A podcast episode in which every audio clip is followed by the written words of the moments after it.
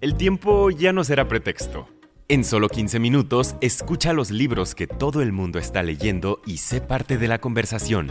Disfruta de Lecturas en 15. Descarga la app, explora Himalaya Pro y obtén dos meses gratis de shows exclusivos usando el código Himalaya. En algún momento de 1860, cerca del río Powder, ahora conocido como el estado de Wyoming o Montana, nació Alce Negro, él formaba parte de una tribu indígena llamada Oglala Lakota y llegaría a convertirse en una de las figuras más conocidas en la historia de los nativos americanos, un célebre hombre sagrado y coautor del libro de 1932, Alce Negro Habla. Pero mucho antes de eso, cuando todavía era un niño, Alce Negro tuvo una poderosa visión. Cuando era apenas un niño, estaba jugando afuera de su casa cuando de pronto vio, en sus propias palabras, a dos hombres descendiendo como flechas desde el cielo, yendo hacia él. Volvió a ver a estos hombres varias veces, a punto de acercarse. Luego en algún momento la visión comenzó de verdad, y como sucede seguido con este tipo de cosas, él cayó en una especie de coma y se quedó así por varios días. Llamaron a curanderos para que lo resucitaran, para que lo trajeran de regreso, mientras él se encontraba en el mundo de las visiones. Mi nombre es Philip Deloria, soy profesor del Departamento de Historia y presidente del Comité de Títulos en Historia y Literatura. También doy clases de Historia Nativoamericana y Estudios Nativoamericanos. El profesor Philip Deloria enseña Alce Negro Habla en sus clases de Harvard, pero su relación con esta obra va mucho más allá. Este libro es, de alguna manera, un libro familiar. Alce Negro Habla fue publicado en 1932 pero permaneció en el anonimato hasta finales de 1960. En 1972, mi padre escribió una nueva introducción para este libro, que más o menos es famosa entre las personas que lo estudian. Él afirmó que esta lectura es una Biblia de todas las tribus nativas. El profesor de Loria leyó por primera vez este libro cuando era adolescente y quedó impresionado con su lenguaje y sus imágenes. Digamos que el libro se lo dictó Alce Negro, quien era un hombre sagrado Glala, a John Nehart, un poeta lírico, un reconocido poeta de Nebraska, de hecho. Por lo que una parte del texto tiene el lenguaje de Nehart, una traducción del lenguaje de Alce Negro, pero otra parte está, ya sabes, muy literaria. Pero hay una especie de sinceridad y una especie de simplicidad y un poder en la historia que realmente me atraparon cuando era joven. Aquí el profesor de Loria nos lee un fragmento del texto. Amigo mío, cumpliendo tu deseo, te contaré la historia de mi vida. Si fuera solo la historia de mi vida, creo que no la contaría. Pues, ¿qué es un hombre para que le dé tanta importancia a sus inviernos, por mucho que le encorven como una necia nevada? Muchos otros vivieron y muchos vivirán esa misma historia para acabar siendo no más que hierba en las colinas. Lo que es sagrado, lo que es bueno de contar es la historia de toda vida, la de nosotros, los bípedos, compartiéndola con los cuadrúpedos y los seres alados y todas las cosas vegetales, pues son hijos de una sola madre, y su padre es un solo espíritu. Él se volvió a encontrar de nuevo con este libro cuando estaba en la universidad, en una clase de religiones nativoamericanas. Y me concentré mucho más en el tema de quién en realidad había escrito este libro. ¿Acaso John Nehart había sustituido la voz de Alce Negro para crear su propio libro? Hay algunos pasajes aquí que Alce Negro nunca dijo, pero Nehart sí. Esa era la especie de problemas o enigmas intelectuales que me interesaban en esos momentos. Luego leí el texto como maestro. Ya lo había enseñado varias veces. Y me descubrí implicado en otro tipo de preguntas sobre su significado espiritual y su significado para las personas nativas y las personas no nativas. Después logré cerrar el círculo cuando escribí una nueva introducción para la última edición hace un par de años. Así pues, este es un libro que me ha perseguido durante mucho tiempo y que se ha manifestado de distintas maneras, claro, a través de mis distintas lecturas. Y lo que ha resultado muy interesante sobre este libro, yo pienso, es el resurgimiento que tuvo a finales de los años 60 y los años 70. Este es el libro más vendido de todos los textos escritos por personas nativas y probablemente de todos los textos sobre personas nativas, por lo que para algunas personas podría no ser el típico libro bestseller, pero de hecho sí es el típico libro bestseller. Es el libro que ha determinado cómo muchas, muchas personas piensan sobre la gente nativa. Bienvenidos a Libros que cambiaron el mundo, un podcast sobre libros que cambiaron el mundo. Soy Fernando Hernández y en cada episodio hablaré con uno de los académicos líderes en su campo a nivel mundial sobre el impacto que un libro pudo tener en el curso de la historia. En este episodio platicamos con el profesor de Harvard, Philip Deloria, sobre el libro Alce Negro Habla. Alce Negro Habla cuenta anécdotas de la vida de Alce Negro. Uno de los primeros capítulos narra la historia sobre la visión. Hay que recordar que cuando comenzó la visión, Alce Negro vio a dos hombres descendiendo desde las nubes como si fueran flechas. Entonces es llevado por los hombres, los hombres que descendieron como flechas, hacia las nubes, donde se encuentra con seis abuelos. De hecho, él es el sexto abuelo. Las representaciones de las cuatro direcciones, de la tierra y el cielo, ese tipo de poderes. Y cada uno de ellos le da algún tipo de regalo o una forma distinta de pensar sobre el poder. Hay una hierba sagrada, hay un arco, hay un plato de agua, hay todas esas posibilidades, así que le conceden distintos poderes, y luego, todavía en la visión, lo incitan a utilizarlos. Hay una sequía en el río Missouri, y él cabalga a la cabeza de una legión de caballos para acabar con la sequía, que se representa como una especie de hombre azul que está en el río. Estas imágenes son fantásticas y asombrosas. Él habla sobre filas de caballos de distintos colores. Hay 12 caballos manchados por allá, y 12 caballos blancos por allá, y 12 caballos negros por allá, y 12 caballos ranos por allá y se alinean por especies y filas, y él monta su propio caballo a la cabeza de ellos, y forman una especie de ruta que atraviesa el cielo. Son seres del trueno. Para las personas del pueblo Lakota, el poder del oeste y los truenos es algo muy importante y peligroso. Así que él aprovecha el poder de los seres del trueno. Utiliza todos estos distintos poderes para sanar, para cuidar de su gente. Y luego, eventualmente, él logra regresar de la visión de vuelta a la vida y está muy débil y ha cambiado. Nunca vuelve a ser el mismo. Sus amigos y sus colegas dicen que ahora se ha convertido en una persona extraña y silenciosa. No es el mismo. Un hombre sagrado llega a su casa y le informa a su familia. Su hijo está sentado de una forma sagrada, como si algo le hubiera sucedido. Ha cambiado. Así que Alce Negro, desde muy temprana edad, es visto por su familia como un ser especial. La pregunta es entonces en qué punto puede llegar a ejercer sus poderes y cómo es que los ejerce. Esto sucede, por supuesto, cuando llega el dominio militar americano a las grandes llanuras. Así que la verdadera pregunta es, ¿tiene el poder suficiente para destruir vidas a través de las hierbas sagradas y ese tipo de cosas? ¿Y usará estos poderes? Y si lo hace, ¿qué sucederá? Al final, como él lo dice, el poder que proviene de una visión es demasiado débil como para usarse así que no utiliza esa cosa llamada hierba del soldado. Ese es el nombre que él le da. Así que ve cómo se marchita el árbol, el árbol sagrado del pueblo de Lakota. O en palabras de Nihart, cómo se marchita y muere. Cuando llegas a leer en el libro frases como el hermoso sueño murió en la sangrienta nieve de Wounded Knee, sabes que está hablando John Nihart y no Alce Negro, ¿cierto? Nihart desdibuja el brillo indígena en estas partes del texto. Yo pienso que Alce Negro no se expresaba así. Así que el libro cuenta la historia de esa visión y cómo vivió su vida después de ella. Pero él también viajó a Europa, por ejemplo, con el Buffalo Bills Wild West Show. Pero la compañía de Buffalo Bill lo abandona ahí durante un año. Así que vivió en Europa por un año. Y cuando Buffalo Bill regresa al año siguiente con su tour, se vuelven a encontrar con Alce Negro, lo ponen en un barco y lo mandan de regreso a la reserva india de Pine Ridge. Él estuvo presente en la masacre de Wounded Knee, así que él formó parte de los últimos momentos de violencia que se vivieron en las grandes llanuras. Y luego, aunque no lo cuentan en la historia, se volvió catequista católico. Así que trabajó para la Iglesia Católica. Esta persona que tuvo un increíble sueño tradicional medicinal, o esta visión, se convirtió en un trabajador de la Iglesia bastante respetado. Muchas personas encuentran eso contradictorio, y es interesante que John Nehart decidiera dejarlo fuera de la historia.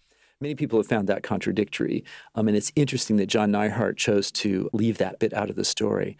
But bueno, Neihart llegó a Dakota del Sur a finales de 1920, principios de 1930, buscando material para la balada épica que estaba escribiendo. Miles y miles de líneas de versos que contaban una especie de historia del oeste americano de principios a mediados del siglo XIX y de mediados a finales del siglo XIX, o sea, desde el comercio de pieles hasta la masacre de Wounded Knee.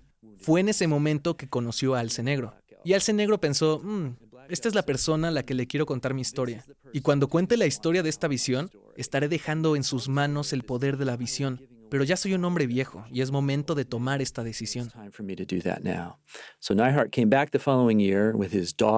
Así que Nihart regresó al año siguiente con sus hijas y hubo de por medio un complicado proceso de traducción. Alce Negro le hablaba en Lakota a su hijo, Ben Alce Negro, y él traducía sus palabras al inglés. Una de sus hijas tomaba notas taquigráficas y luego las transcribía. Por último, Nihart volvió a trabajar en las transcripciones para crear el texto de Alce Negro Habla.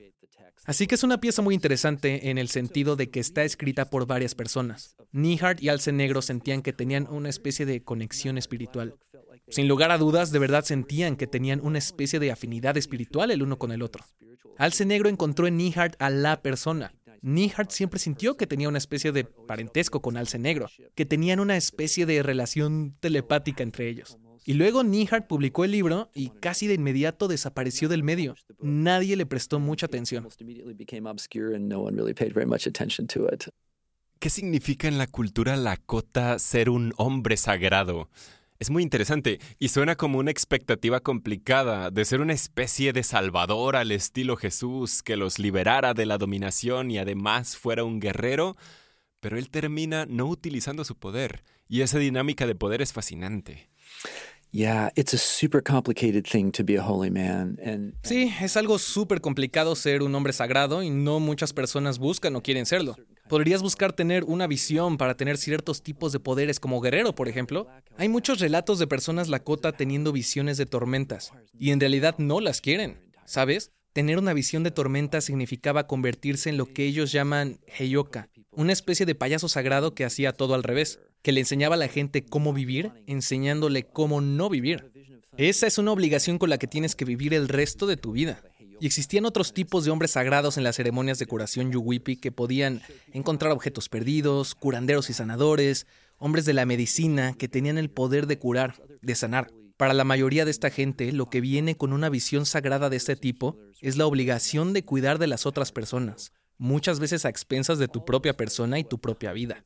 Así que no se trata de estatus, se trata de cuidar a otras personas, una obligación y una responsabilidad, y de tomar un rol social muy importante. Así que para Alce Negro lo que terminó sucediendo cuando tuvo esta visión, y también para otras muchas personas, es que comienzas a existir en el reino de los espíritus. Pero tienes que tomar ese poder y volverlo material en el reino de la tierra y de las personas. Así que, por ejemplo, una de las cosas que hace es una danza con caballos en la que dice, en esta visión había un montón de caballos dando vueltas. En los caballos se ubicaba una especie de poder para él. Así que necesita tomar a esos caballos y replicar en una danza con toda la gente esa parte de la visión. Eso toma tu propia visión individual y la vuelve colectiva, ¿cierto? Toma el poder de eso y se lo lleva a la gente. Así que las filas de 12 caballos blancos y negros, esas cosas, son replicadas en la Tierra cuando hace la danza con los caballos, por ejemplo. Esta parte es un increíble y hermosísimo capítulo del libro. On earth as he does the horse dance, for example, which is a, a wonderful, beautiful chapter in the book. ¿Qué revela este libro sobre un aspecto más amplio de la cultura nativo americana? Es una pregunta importante, entonces, ¿qué nos dice sobre todo un pueblo? It's actually not a crazy y es una pregunta importante. En muchos aspectos esta es una tradición muy específica, una tradición lakota, una tradición del norte de las grandes llanuras, y no se puede extrapolar más allá de eso, ¿cierto? Es lo que es. Ocupa su propio tiempo y espacio. Al mismo tiempo, el hecho de que se convierta en este best-seller intertribal deja una sensación de que es una Biblia de todas las tribus. Representa este momento a finales de los años 60, cuando ciertas cosas provenientes de la cultura del norte de las grandes llanuras se propagaron a otros lugares distintos. Por ejemplo, las personas nativas de California suelen tener rituales de paso, rituales de la masculinidad y la feminidad, que pueden llegar a tomar meses para realizarse, mientras que la búsqueda de visión para esto solo toma cuatro a cinco días. De pronto la perspectiva de alce negro puede llegar a ser atractiva para las personas de California y de pronto comienzas a ver cómo se desdibujan y se mezclan y se transforman las tradiciones indígenas gracias a este libro. Ese es un fenómeno interesante. Creo que lo que es interesante y revelador, aparte de que las cabañas de sudar o temazcales sean parte de muchísimas culturas nativas distintas, es que se hayan propagado en la forma tradicional que se narra en este libro por muchos lugares nativos de América. Eso para mí evidencia el hecho de que las personas nativas no están atrapadas en el tiempo, ni son personas estáticas que nunca cambian, sino que de hecho son personas como todas las otras, que se adaptan, cambian e intercambian con otras culturas, incluso si mantienen algunas cosas que son parte de su esencia autóctona, cosas que son nativas. Así que, como el texto intertribal que es, creo que le habla a un mundo más amplio de nativos americanos.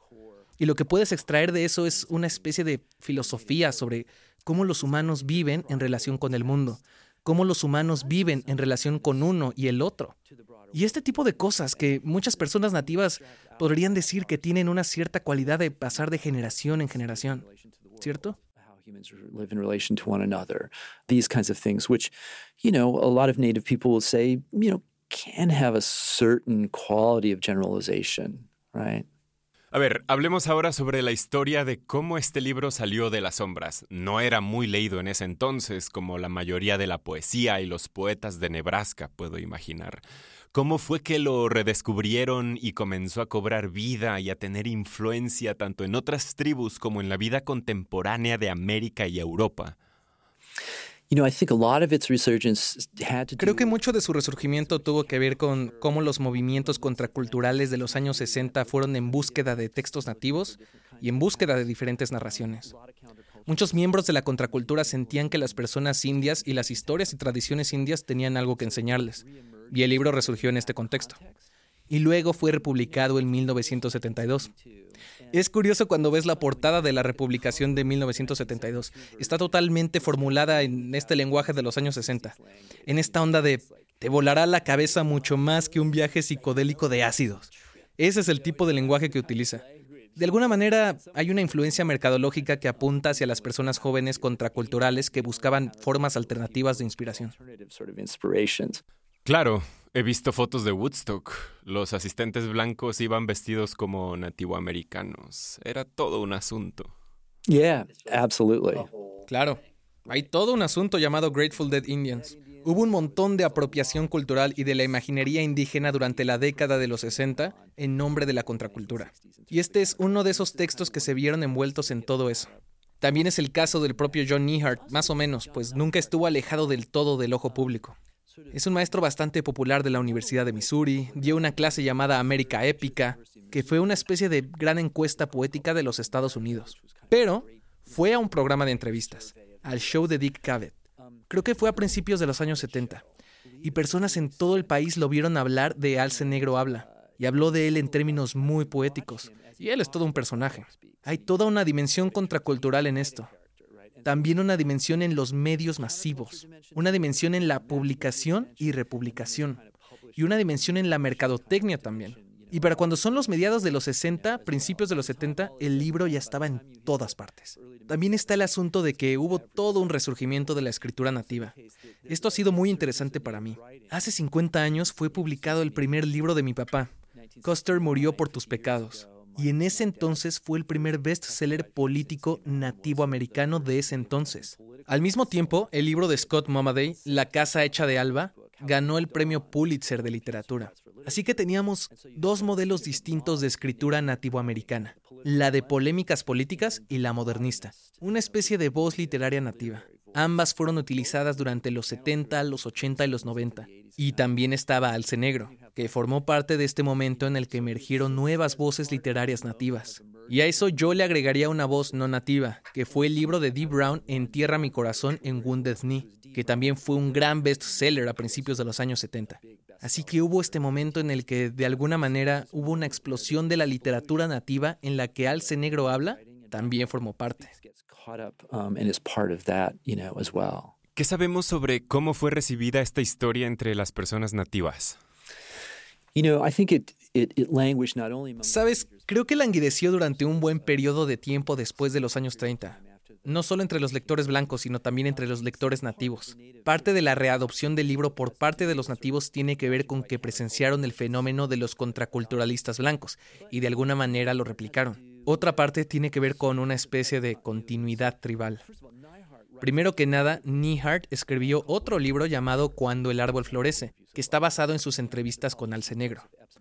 Un joven antropólogo llamado Joseph Epps Brown inspirado por Alce Negro Habla, también se reunió con Alce Negro y publicó un pequeño libro llamado La Pipa Sagrada, en el que Alce Negro explica los siete ritos sagrados de las personas Lakota.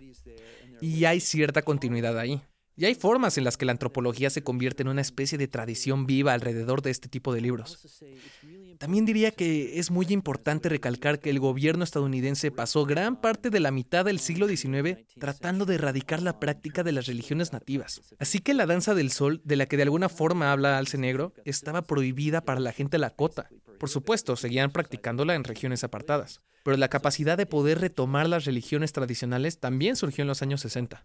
Eh, creo que es un importante contexto para tener en cuenta. Una de las razones por las que es interesante e importante que Alce Negro se haya convertido en catequista católico, y tomaré como referencia a mi propia familia, mi abuelo y mi bisabuelo, que ambos fueron clérigos nativos, ministros episcopales, es que estas personas utilizan la iglesia como un escondite, un refugio para distintos tipos de tradiciones y prácticas religiosas de los Lakota. Así que si tú ibas a la reunión de la iglesia episcopal en, digamos, 1920, te encontrarías con una especie de árbol parecido al tradicional árbol de la danza del sol. Y te encontrarías con las sociedades de hombres por un lado, como la sociedad de San Andrés, que era muy parecida a la sociedad de guerreros ancianos, y te encontrarías el grupo de costura de mujeres del otro lado, que era muy parecido a las sociedades tradicionales de mujeres ancianas. Y te encontrarías con este tipo de reuniones, y juntas, y encuentros, y festejos, y rezos. Claro, estas reuniones de la iglesia se parecían mucho a la tradicional danza del sol, excepto por algunos aspectos ceremoniales que iban de la mano con la danza del sol. Así que la iglesia fue esa especie de lugar durante varios años, donde las personas nativas encontraron refugio. Pero cuando llegaron los años 60 ya había personas nativas que formaban parte de la resistencia, que se pronunciaron y dijeron, ya basta de esto. En realidad queremos reconstituir las ceremonias originales. En algún momento conversé con un tipo llamado Albert Whitehat, quien estaba a favor del regreso de estas ceremonias. Y él me dijo, consultamos viejas etnografías para encontrar las antiguas canciones de la danza del sol y encontramos tal vez dos o tres de ellas. intentamos reconstituir la danza del sol. Y cantábamos estas dos o tres canciones una y otra vez sin parar. Los ancianos de la iglesia, que eran cristianos, se sentaban a observarnos. Y después de un par de días se unieron a nosotros. Y de pronto teníamos más de 15 canciones de la danza del sol porque estas personas conocían las canciones y las habían conservado y guardado en su memoria. Así que si piensas en el resurgimiento de la religión y las prácticas religiosas nativas que estaba sucediendo, y que en medio de todo esto sale a la luz un libro tan poderoso como este, puedes entender por qué todos querían leer y meditar sobre él en relación con este resurgimiento cultural de estas prácticas religiosas.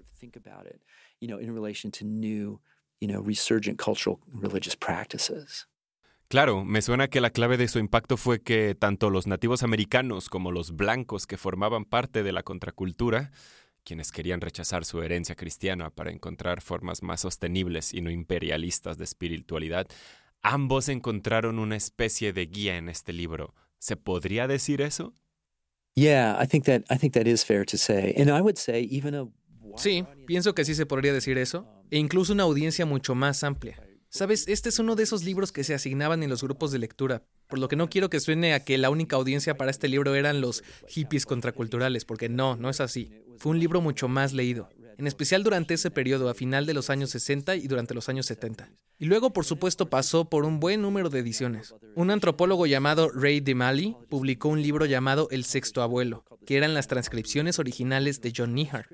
Fue así como entró al dominio académico. En ese momento pudimos ver que Nihart le había puesto de su cosecha, que había transformado algunas de las palabras de Alce Negro. Pero también pudimos ver algunas formas en las que Nihart había capturado los sentimientos originales de Alce Negro y los había traducido de una manera en la que, creo, ambos hombres se habrían sentido reconocidos, apreciados y honrados. Así surgió un nuevo tipo de audiencia, podría decir, en las personas que estaban interesadas en la literatura y en la producción literaria, no una audiencia académica del todo, pero una que se inclinaba hacia esa dirección. Así que se trata de un libro que ha tenido distintas posibilidades de transformar a las personas de distintas maneras. Personas nativas y personas no nativas en todos los ámbitos. Leí por ahí que a Carl Jung le interesó este libro. ¿Por qué crees que se sintió atraído por él? ¿Qué impacto tuvo esto? Jung, como ya lo sabes, inició su carrera como protegido de Freud y luego rompió con él y teorizó sobre cosas como el consciente colectivo o el colectivo inconsciente, los arquetipos que rondan por ahí. Él comenzó a acercarse al estructuralismo de cierta manera, con la idea de que hay ciertas cosas que pueden llegar a compartir todos los seres humanos. Él formó parte de este movimiento, una especie de etnología comparativa o etnografía en la que tomaban tradiciones del mundo al azar y decían, mira cómo esto coincide con esto, ¿lo puedes ver? ¿Sabes lo que significa? Y al mismo tiempo él también era un poco místico, ¿verdad? Quiero decir, cualquiera que haya leído el libro rojo de Jung, su especie de libro de los sueños, o cualquiera que haya leído Recuerdos, Sueños, Pensamientos, su autobiografía, puede deducir que era una persona mística. Así que Jung tuvo una experiencia, creo que en los años 30, en la que visitó el pueblo de Taos y concluyó, oh por Dios, estas personas, estas personas nativas, todo lo que he estado tratando de decir está contenido dentro de este lugar. Y tuvo una sensación similar con Alce Negro Habla, ¿sabes? Como de, wow, esto realmente captura todo. Entonces, es un misterio, ¿cierto? ¿A qué se refería Jung cuando hablaba de Alce Negro? Porque Jung tenía una perspectiva un tanto universalista. Bueno, de alguna manera Alce Negro también. Hay un momento en el libro en el que Alce Negro dice, me llevaron a Harney Peak. Y agrega, Harney Peak es el centro del mundo Lakota. Pero luego, ya sabes, en su visión cuenta que fue llevado al centro de la Tierra. Y que cuando llegó allí pudo ver los aros sagrados de diferentes personas alrededor del mundo, alrededor del universo entero. Este es el tipo de cosas que le gustaban mucho a Jung. Realmente las apreciaba. Creo que hay una percepción sobre su poder espiritual, una especie de unidad holística universal que era realmente evocadora para Jung. Y por supuesto, Jung también tenía un buen grupo de lectores. Y para cuando Alce Negro Habla se hizo famoso, Jung ya se había descarrilado un poco, si no te importa que lo diga. Él escribió su libro sobre marcianos como una especie de manifestación cósmica. Y también el hecho de que Jung simpatizara o simpatizara de alguna manera con la Alemania nazi también es parte importante de la discusión durante ese periodo. Así que no quiero exagerar sobre el impacto que Jung tuvo junto con sus lectores en este libro. Pero de hecho hay una importante corriente de pensamiento jungiana que apareció en los años 80. Y podría decir que Alce Negro Habla obtuvo una audiencia junguiana New Age en los años 80 y 90. Gente que realizaba test de personalidad y cosas del estilo gracias a la tradición junguiana. Bueno, y puedo imaginar que una razón por la que este libro atrajo a Jung y a otros lectores contraculturales es la sensación de que se trata de una civilización perdida que solo podía ser accesible a través de este texto casi sagrado. Y me pregunto, ¿cuál es la experiencia de leer este libro siendo una persona blanca? Encontrarte con la visión sagrada de alguien sobre una comunidad tan distinta. Cuando enseñas este libro a tus estudiantes, ¿cuáles son sus respuestas más comunes? I tell my students you have to read the Great Vision, the Sacred Vision chapter really mm. slowly. Yo le advierto a mis estudiantes que tienen que leer la gran visión, el capítulo sobre la visión sagrada en especial, con calma y que tienen que dejar que su imaginación se encargue del resto. Si lo tomas de forma literal y lees, mira, acá hay 12 caballos y aquí hay esto y aquí el otro y hay una nube de personas y todo eso, por supuesto que no vas a entender nada. Pero si lo lees con calma, con atención y con la mente abierta, descubrirás que se trata de un increíble mundo al que en su mayoría los lectores no han tenido acceso ni han estado expuestos. Y esto puede llegar a, y no solo si lees la versión de 1972, a volarte la cabeza de alguna forma. Te permite desarrollar una sensibilidad distinta. Te das cuenta de que las culturas son muy distintas. No solo son personas que se visten y se comportan curioso, sino algo mucho más complejo. En ocasiones mis estudiantes leen ese libro al mismo tiempo que otros textos que complementan el tema. Eh, está este doctor, James Walker, que graba distintas cosas desde la Reserva India de Pine Ridge, y hay fragmentos de sus grabaciones que te transportan a este lugar. Imagina esto. Dos hombres están cazando y logran matar a un bisonte, y a la hora de mirar adentro de su estómago encuentran a una mujer anciana adentro. Pausa larga, latidos, alto. ¿Qué? Espera un momento. Y todo esto no es así de, ay, mira qué curioso cuento popular, no, no, para nada. Este era su mundo real. Mataban a un bisonte y al abrirlo encontraban a una anciana adentro. Es una cosa real. Entiendan eso y estén en paz con el tema de una vez, amables lectores. Y Alce Negro habla también tiene elementos de ese estilo. Así que genera una especie de inaccesibilidad. Nunca podré acceder a este tipo de visiones, ¿me entiendes? Esto ocasionó, claro, que los contraculturalistas salieran a intentar tener este tipo de visiones. No tengo dudas al respecto. Con esta idea de, oh, leí esto, ahora quiero intentarlo. Y en verdad iban y en verdad lo intentaban, sin entender que las visiones eran un asunto colectivo, no un asunto individual. De forma tradicional, para la búsqueda de una visión tenías que subir a la montaña, ayunar y rezar. Tenías que tomar muy poca agua y quedarte allá arriba durante cuatro días. Por eso este ritual despierta sospechas del tipo, ahora lo entiendo todo. Por eso este ritual despierta sospechas del tipo, ah, ahora lo entiendo todo. Y por lo mismo las personas que creen en el positivismo lógico afirman, bueno, si no comes ni tomas nada durante cuatro días y además no duermes, por supuesto que comenzarás a ver cosas. Por supuesto que hay algo de verdad en eso y es parte de la intención detrás de una búsqueda de visión. Pero esa es solo una parte muy superficial de la verdad.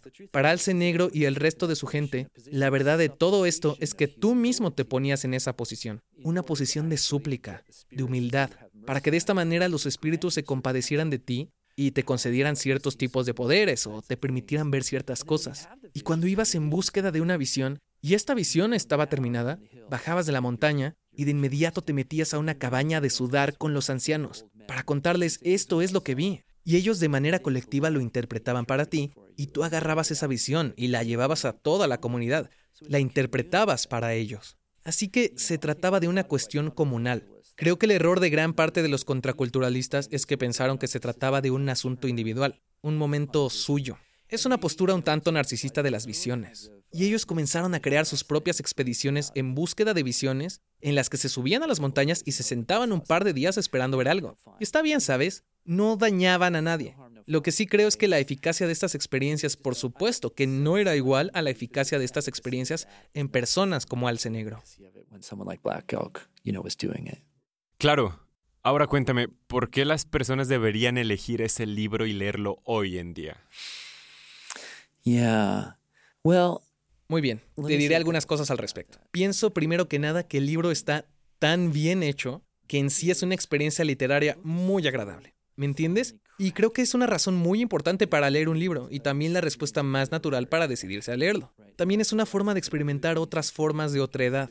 De hecho, John Nehart teorizó sobre el término otredad, que nosotros solemos atribuir a otro tipo de teoría literaria más contemporánea desde entonces. Él ya hablaba sobre la otredad en 1930 y sobre la experiencia de participar en algo completamente diferente, como Rudolf Otto, el teólogo alemán, se refirió más tarde. Niehart estaba en sintonía con esto. Este libro te da la sensación de que hay otros mundos alternativos posibles y que pueden ser reales. ¿Me explico? Y eso, creo, ocasiona en nosotros como lectores una especie de humildad sobre nuestra confianza para dar por sentadas ciertas cosas. Y eso, creo, ocasiona en nosotros como lectores una especie de humildad sobre nuestra confianza para dar por sentadas ciertas cosas. Y luego diría que, en tercer lugar, está que en la actualidad nuestra conversación en los Estados Unidos sobre la etnicidad y la inmigración tiende a dejar fuera a las personas nativas. En verdad es un gusto, un placer y un privilegio Saber que ahora tenemos en la mente 1619 y los orígenes de la esclavitud americana. Pero hay un montón de historias sobre las personas nativas al respecto que solemos omitir. Algunas veces lo digo, quizá demasiado seguido, que las personas nativas son el 1.5 de la población americana y las personas nativas obtienen el 1.5% de la atención colectiva de forma muy esporádica y casi siempre cuando implica temas de apropiación cultural, mascotas, cosas del estilo. Las personas realmente no saben mucho sobre la América nativa, y este libro puede llegar a ser una puerta de entrada para cuestionarte nuevas cosas, para pensar un poco más sobre cómo llegamos a estas leyes, a la política y a la soberanía, cosas que son realmente importantes cuando se habla de los pueblos nativos. Este libro en realidad no aborda estas preguntas, pero te da algunas herramientas para comenzar a pensar en las historias que nos han traído hasta aquí. Por todas estas razones, pienso que es una lectura fantástica. Te lleva a lugares a los que no irías de forma ordinaria y de cierta manera tiene alguna relevancia social en el momento actual.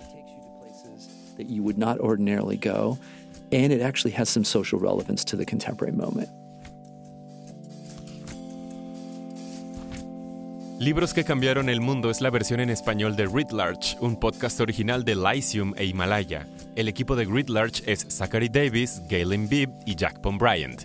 Nuestro tema musical es de Ian Koss. También escuchaste música en este episodio de Blue Dot Sessions. La voz en español de Philip Deloria es de Eric Yáñez. Este podcast es conducido por Fernando Hernández, o sea yo, y producido por Esto No es Radio en exclusiva para Himalaya. Si aún no lo has hecho, descarga nuestra app, suscríbete y déjanos un comentario en nuestra comunidad. Puedes dejar comentarios en este episodio o en la comunidad de libros que cambiaron el mundo. ¿Estás escuchando este episodio en la app de Himalaya? Si no es tu caso, recuerda que los siguientes episodios de Libros que cambiaron el mundo los podrás escuchar exclusivamente en Himalaya. Descarga Himalaya ya de forma gratuita en Apple Store y Google Play.